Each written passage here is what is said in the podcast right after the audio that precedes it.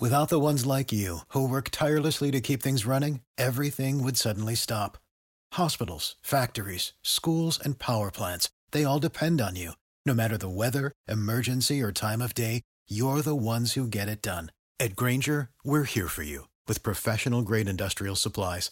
Count on real time product availability and fast delivery. Call clickgranger.com or just stop by. Granger for the ones who get it done.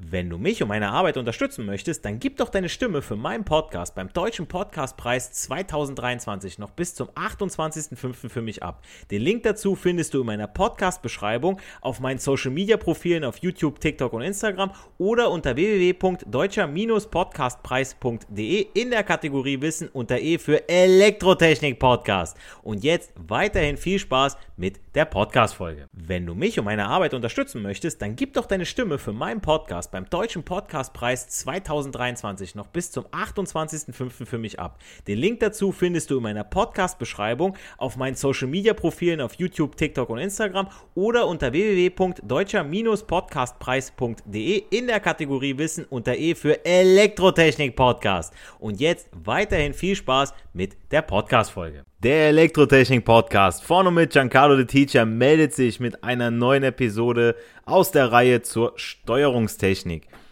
Und äh, ich muss mich zu Anfang erstmal ein bisschen entschuldigen, das äh, kann sein, dass ich auf der, an der einen oder anderen Stelle ein bisschen komisch klinge, da ich äh, leicht erkältet bin, also ein bisschen Halskratzen, aber ihr wisst ja selber, wie es heutzutage ist, äh, mit äh, nach dem großen C, da äh, hat man schon schlechtes Gewissen, wenn man irgendwo niest oder mal kurz hustet. Ähm, ich erinnere mich aus einer Szene ähm, in der Bahn. Da waren Vierer und äh, da hat einer gesessen und hat mal kurz so zweimal geräuspert. Klar, hat die Maske aufgehabt, aber äh, auf einmal haben sich die Leute da wegbewegt. Ja, und ich dachte mir, seid ihr alle eigentlich behindert im Kopf, ne?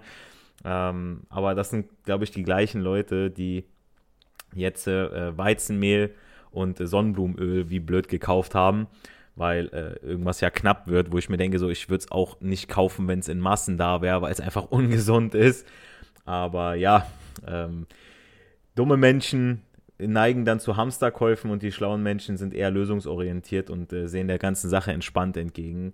Können man vergleichen mit einem mit dem Kauf von Aktien. Ja, die einen kaufen Risikoaktien und hoffen dann zum richtigen Moment äh, wieder zu verkaufen, um kurzfristig einen Gewinn zu machen und andere, die holen sich eben äh, ein paar ETFs und sind da ganz entspannt. Oh, ich habe hier einen Sparplan. Wenn die ganze Sache sinkt, kaufe ich eben mehr Anteile ein für meine 50 Euro Sparplan und äh, zu anderen Zeiten dann eben weniger Anteile und Hauptsache mein Geld wächst, beziehungsweise ich erhalte meine Kaufkraft, ja, bezüglich der Inflationsrate. Nur mal so am Rande.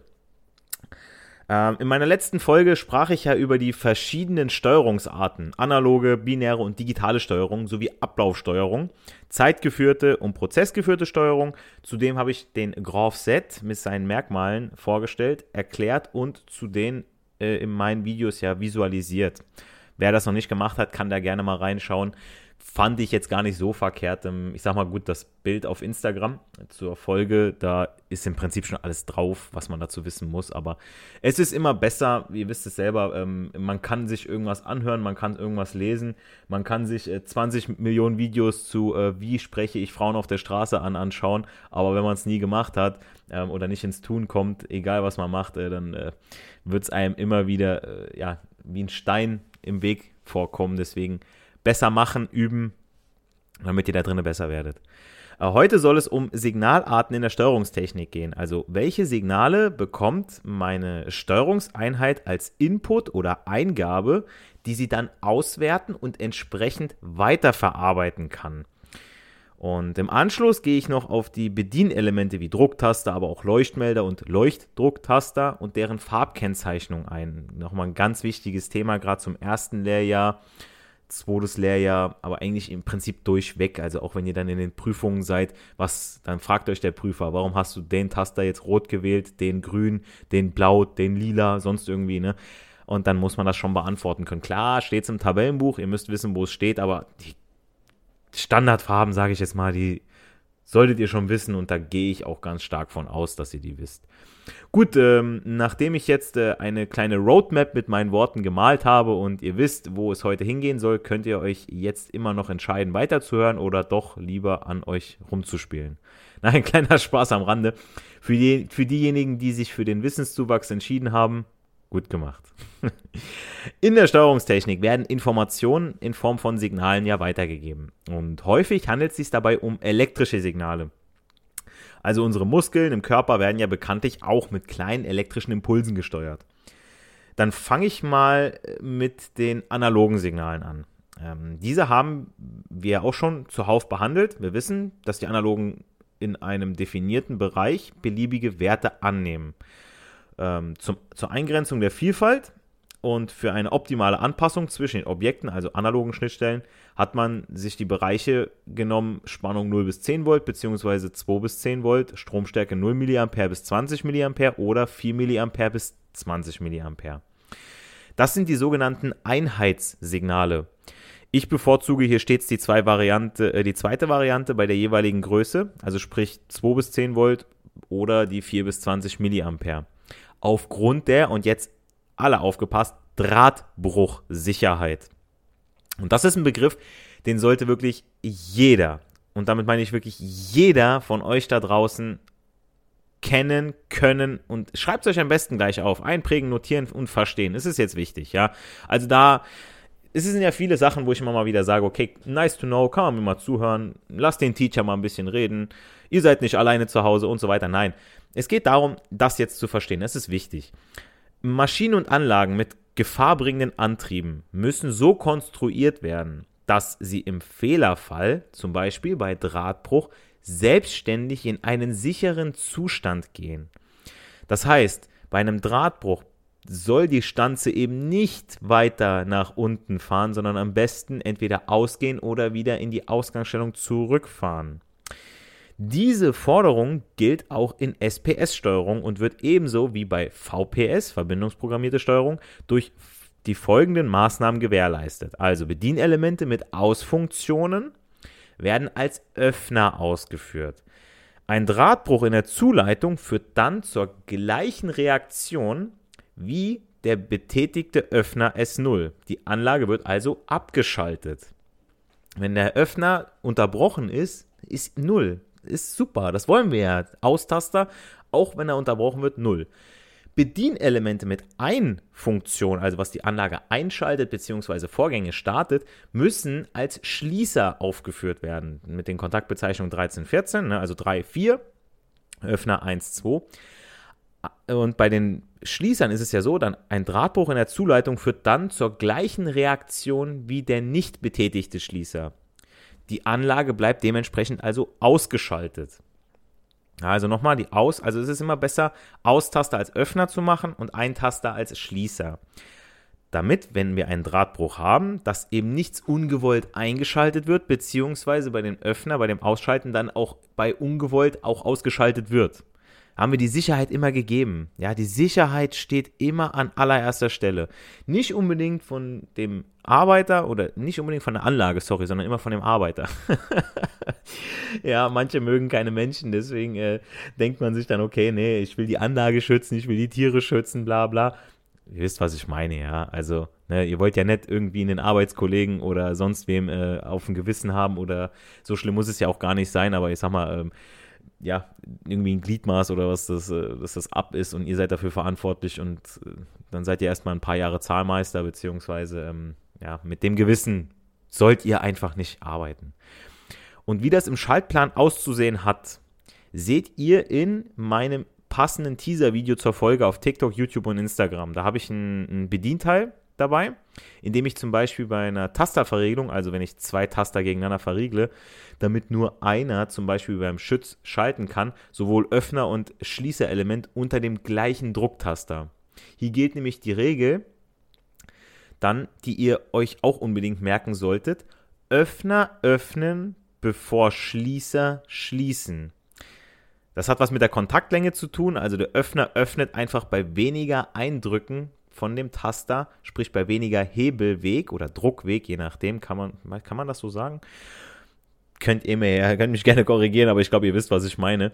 Und der Schließer muss halt tiefer, also für den Schließer muss der Taster halt tiefer gedrückt werden, um zu schließen. Aber da beide unter demselben Drucktaster sitzen, wird dann eben schon geöffnet, bevor geschlossen werden kann. Deswegen Öffner öffnen, bevor Schließer schließen. Ganz, ganz wichtige Sache. Wie gesagt, in dem äh, TikTok-Video, YouTube, Instagram, da ist das zu sehen. Elektriker, zweites, drittes Lehrjahr, beziehungsweise die, die bestimmte Lehrgänge haben, die können da auf jeden Fall mitreden, die wissen, was ich da meine. Und aufgrund der Drahtbruchsicherheit sind die 2 bis 10 Volt bzw. die 4 mA bis 20 mA sicherer. Außerdem kann ich auch so erkennen, wenn irgendwas in meiner Zuleitung ähm, des jeweiligen Signals nicht stimmt. Wenn 0 Volt bzw. 0 mA gemessen werden oder bzw. angezeigt werden, würde ich im ersten Moment bei den anderen analogen Einheitssignalen erstmal nichts merken. Wenn ich jetzt 0 bis 20 mA bzw. 0 bis 10 Volt hätte, würde ich ja erstmal nicht merken. Aber bei den 2 Volt, wenn die schon nicht da sind, beziehungsweise die 4 mA, dann weiß ich, oh, da stimmt was nicht. Und dann kommen wir zu den binären Signalen, die wir wissen, nur zwei Zustände haben. Zu sehen bei Schützen, Relais, Schaltern und so weiter, wo dann ein 1-Zustand, zum Beispiel Schalter geschlossen und ein 0-Zustand, Schalter geöffnet heißt. Ne? Haben wir auch schon oft genug gemacht. Aber nochmal zur Wiederholung. Ne?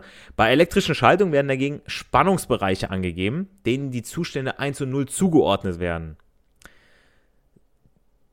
Die werden auch ähm, als Pegel im Englisch Level bezeichnet. Also H, hoher Pegel, High-Signal oder High-Level und das 1-Signal äh, äh, oder I, H und I, High und äh, High und L, sorry, High und L. low, niedriger Pegel, Low-Signal oder Low-Level.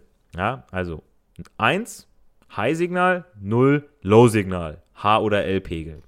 Und dann haben wir noch die digitalen Signale. Die sind in der Regel eine Folge von binären Signalen. Verwendet wird dabei das duale Zahlensystem, in dem der Zeichenvorrat aus, de, aus den zwei Zeichen 0 und 1 besteht. Da ist diese Umrechnungsgeschichte. Also hier werde ich bewusst nicht tiefer drauf eingehen, weil es sich um diese, wie gesagt, Umrechnung von Dual in Dezimal und Hexadezimal handelt. Also zum Beispiel bei dualen, beim dualen Zahlensystem ist die Basis 2 und beim dezimalen Zahlensystem ist die Basis 10 von Dezi D10. Und mit diesem Wissen kann man dann jede natürliche Zahl umrechnen. Das ist was, das muss man machen. Rechnen, aufschreiben und von der Hand in den Kopf. Wenn ihr das wünscht, dann kann ich dazu gerne mal ein Video machen. Ruhig in die Kommentare. Dann äh, mache ich da mal so ein paar Beispielrechnungen. Mir hat das immer ganz gut gelegen. Wir hatten damals an der Technikakademie in Weilburg hatten wir einen äh, sehr, sehr guten Informatiklehrer, den, bei dem habe ich dann auch einige Cisco-Lehrgänge gemacht. Also ich bin auch äh, Cisco CCNA Instructor Level 1, beziehungsweise ähm, für äh, CCNA 1 und 2, beziehungsweise auch ähm, ja, für Big Data and Analytics und so weiter. Aber jetzt mal abgesehen davon, und bei dem habe ich das gelernt, der hat uns das so ein bisschen in den Kopf gekloppt. Ja, wichtig ist an dieser Stelle zu wissen, beziehungsweise zu verstehen, dass in der Digitaltechnik das Bit, das Binary Digit, als kleinste Informationseinheit verwendet wird. Deshalb heißt der Computer oder Fat Client, kurz PC, auch Rechner, weil er eben nur mit Binary Digits arbeiten und rechnen kann. Daraus werden ja daraus werden getippte oder gesprochene Worte übertragen, formatiert und umgewandelt. Das Bit selbst kann den Zustand 1 bzw. 0 besitzen und entspricht somit dem Zeichenvorrat im Dualzahlsystem, ja. Also fasst man dann 8 Bit zusammen, bezeichnet man dies als Byte. Scheiße, es geht hier gerade an die äh, Anfänger äh, der Informationstechnik. wenn ich das mir so, wenn ich mir das so anschaue. Aber ja, der Informationselektroniker oder auch der neue Beruf der Elektroniker für Gebäudesystemintegration muss das schon ganz früh kennen, können, verstehen und umsetzen können. Wieder ein klasse Beispiel dafür, wie gut man es hat, wenn man diesen Beruf einfach lernt. Ja, es, es ist einfach so, Leute dann habt ihr so verdammt viele Möglichkeiten, euch in verschiedene Richtungen zu spezialisieren und es wird A nie langweilig und B entwickelt sich dieser fantastische Beruf immer weiter und somit bleibt ihr als gute Fachkräfte immer und damit meine ich wirklich immer gefragt. Okay, zurück zum Byte, das aus 8-Bit besteht. Die Basis für diese Informationseinheit ist ja die 2 und jetzt das Ganze und das jetzt hoch 8 macht 200 56 Kombinationen von 0 und 1. Ein Byte, 8 Bit. Ein Kilobyte, 1024 Byte. ein MB, also ein Megabyte, 1024 Kilobyte, circa eine Million Bytes, und ein Gigabyte, 1024 MB, also circa eine Milliarde Bytes. Ich könnte jetzt noch weitermachen mit Terabyte, also mit TB, ne? Aber lasst mich lieber zusammenfassen, dass ihr das große Ganze versteht. Analoge Signale in Steuerung befinden sich in definierten Strom- bzw. Spannungsbereichen 4 bis 20 mA bzw. 2 bis 10 Volt. Stichwort Drahtbruchsicherheit. Diese Einheitssignale. Binäre Signale 0 und 1 Zustand, High- und Low-Pegel. Ne? In der elektrischen Schaltung werden bestimmte Strom- und Spannungsbereiche diesen Logikzuständen 0 und 1 bzw. Low und High zugeordnet. Und aus diesen 0 und 1 machen Steuerungen und Rechner meine Bitfolgen. Mausklick 1 oder 0, tippen auf eurem Smartphone-Display 1 oder 0. Natürlich vereinfacht, aber im Prinzip ist es so, ja. Kommen wir zum Schluss dieser Folge noch zu den Bedienelementen in der Steuerungstechnik. Zur Befehlseingabe von Hand werden Drucktaster, Schalter und Touchpanels als Bedienelemente eingesetzt. Sie stellen die Verbindung zwischen dem Mensch und der Steuerung her. Also ihr drückt was, das ist eure Schnittstelle im Prinzip. Ich drücke den Taster und mal gucken, was dann da passiert. Die Farbe des Tasters weist dabei auf die Funktion von diesem Taster bzw. vom Schalter hin. Die Farbe, fangen wir mal ganz vorne an, die einfachste, die Farbe Rot als Drucktaster bedeutet Notfall und wird in der Regel dem Notaus zugesprochen. Deswegen ist der groß und rot. Wir erkennen alle rot. Ich erinnere mich in meiner Ausbildung. ähm, wir waren im, waren im zweiten Lehrjahr oder im dritten und dann sagte ein Mechatroniker, er hat eine Rot-Grün-Schwäche. und da haben wir uns gedacht, so, oh, hast du dir echt den falschen Beruf ausgesucht, so für eine Rot-Grün-Schwäche? Ich meine, klar, ne, so mit dem Not aus, du kannst das irgendwo an der Form erkennen, ähm, beziehungsweise wo er sitzt oder dass es noch da dabei meistens geschrieben wird mit diesem kleinen gelben ähm, Beschriftungsschildchen dahinter. Aber dann auch den grün-gelben, ja, den erkennst du auch noch an den zwei Farben, aber wir Elektriker, wir arbeiten mit Farben und wenn, ich habe ja mal ein Kurzvideo gemacht äh, über diese, diese Telefonleitung, die ich da in der Hand hatte, ja, und wenn er da Rot-Grün-Schwäche hat und da irgendwie mit den Farben durcheinander kommt, also, und ich habe ihn gefragt, so, hast du das nicht beim Bewerbungsgespräch gesagt? Und er sagt er so, nö, habe ich für mich behalten. Na gut, er war mittendrin, so, jetzt hätten sie ihn eh nicht mehr kicken können. Ähm, aber ja, war auf jeden Fall eine witzige Story. Ähm, wie gesagt, rot, Not aus. Also bei Leuchtmeldern, aber auch bei Leuchtdrucktastern bedeutet die Farbe rot auch Notfall und weist den Mitarbeiter in der Anlage, aber auch externe auf einen gefahrbringenden Zustand hin. Und äh, deswegen wird auch meistens so ein Austaster in der, äh, in der Handsteuerung, zum Beispiel von Klöckner Möller, da wird dann äh, das Ganze mit Rot gekennzeichnet. Dann kommen wir zur Farbe Gelb, steht für einen anormalen Zustand.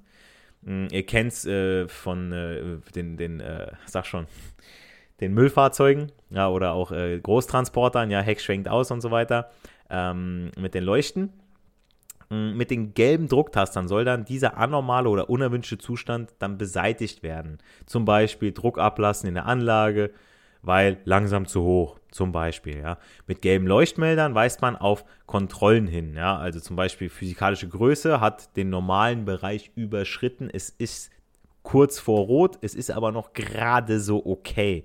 Du solltest da mal nachsehen. Oder Achtung, hier könnte gleich was hochgehen. Und dann als nächstes die Signalfarbe zum Beispiel Orange signalisiert wie die Farbe Gelb eine Warnung. Orange steht für einen bevorstehenden kritischen Zustand und erfordert das Überwachen oder Ergreifen durch den Menschen. Ich habe jetzt Orange und Gelb, eigentlich kann man sie zusammennehmen, aber es werden auch in vielen Literaturen werden sie getrennt. Deswegen Gelb ist nicht so dunkel wie Orange, Gelb ist nicht so nah dran wie äh, Orange an Rot. Deswegen kann man es ruhig auch mal trennen. Ich habe es mal mit beide mit reingenommen. So, von Rot, Orange, Gelb kommen wir jetzt zu Grün. Wie bei der Ampel im Verkehrssystem wissen wir, dass alles im grünen Bereich ist. Sprich, alle physikalischen Größen sind im normalen Bereich, Anlage läuft, wie sie soll. Mit einem grünen Drucktaster schaltet man eine Anlage oder einen Vorgang ein oder bestätigt einen Vorgang. Also man drückt, okay, alles gut, weiter geht's. Kann ja sein, ihr habt eine Ablaufsteuerung und zwischendrin. Ihr habt im Graph Set jetzt drin, okay, dann muss, wenn Schritt 2 und 3 getätigt wurden, automatisch muss jetzt der Mitarbeiter das Ganze noch bestätigen. So dass zum Beispiel gewährleistet wird, der Mitarbeiter passt hier auch noch auf. Er sieht auch nochmal auf einem Bildschirm, beispielsweise jetzt in der Gießerei, ähm, alle Werte stimmen, Magnesium stimmt, ähm, Schlacke ist okay und, und also Kleinigkeiten, Temperatur okay, die Zusammensetzung vom Stahl und der Mitarbeiter bestätigt das Ganze. Ähm, die Signalfarbe Blau deutet einen Zustand an, der eine definierte Handlung durch den Bediener äh, erfordert. Also ausgenommen sind die Zustände von den Signalfarben Rot, Gelb, Orange und Grün. Jede andere beliebige Bedeutung kann der Farbe Blau aber zugeordnet werden, ist quasi wie so ein Joker. Ja, wenn irgendwie was gemacht werden muss. Und zu guter Letzt jetzt noch die Farbe Weiß. Hab jetzt, hat jetzt keine spezielle Bedeutung. Steht gerne mal für Starten oder Anlage ein oder Stopp und aus. Ja, oder kontrollieren, ob Umschaltung erforderlich ist. Ihr merkt es an meiner Wortwahl, ist für jede Anwendung individuell zu beurteilen. Also im Prinzip nochmal so ein Joker. Ja. Und dann gibt es noch die Farbe Magenta. Ich erinnere mich, da gab es mal eine American Dad Folge, so wir haben, äh, wir haben Gefahrenzustand Lila, äh, hat er diesen, diese, diese, an seinem Kühlschrank hat er ja die Skala, der Stan, aber ähm, ja, die Farbe Magenta oder auch oft Lila äh, mit gleichgesetzt spielt vor allem für Anwendungen in den USA eine große Rolle, deswegen komme ich auch gerade so da drauf. Dort wird diese Farbe als Alternative zu Rot eingesetzt, wenn die Farbe Rot beispielsweise der Feuergefahr zugeordnet ist. Ähm, besonders in der Öl- und Gasindustrie bedeutet diese Signalfarbe eine besonders gefährliche Situation. Also wenn ihr auf irgendeiner Ölstation seid, ja, kann es schon mal sein, lila, oh Leute, gleich geht es hier richtig ab oder es ist ein gefährlicher Zustand. Ähm, beim Aufleuchten der Leuchte mit der Signalfarbe Magenta sollen Personen ihre Umgebung umgehend verlassen oder Handlungen durch geschultes Personal durchgeführt werden. Da habt ihr jetzt schon mal so einen groben Überblick. Ja, also rot Gefahr oder Alarm, gelb bzw. orange, Vorsicht, anormaler Zustand, hier muss was passieren. Grün, Sicherheit, alles cool, alles bestens, normaler Zustand. Blau, zwingende Handlung. Weiß, alles normal, allgemeine Information. Ja. Und das war es dann auch schon für die heutige Podcast-Folge zu den Signalarten und Bedienelementen bzw. den Leuchtmeldern. Mm, wie erwähnt, im Video dann die Farben und deren Bedeutung und wenn ihr euch ein Video zum Umrechnen der Zahlensysteme wünscht, einfach in die Kommentare bzw. per DM. Bei genügend Zuspruch produziere ich da gerne etwas für euch. Meiner Meinung nach gibt es da eigentlich schon sau viel zu, aber ja, ich bin auch so einer, wenn mir das einer erklärt, okay, ich habe das jetzt nicht so begriffen, weil seine Wortwahl vielleicht verstehen das andere, wie er das erklärt, aber ich verstehe das nicht. Giancarlo the Teacher, kannst du mir bitte erklären, kann ich auch machen, gar kein Problem, dafür bin ich da und äh, für die geilste Community äh, mache ich das auch sehr, sehr gerne, weil äh, immer wieder wertschätzend was von euch zurückkommt.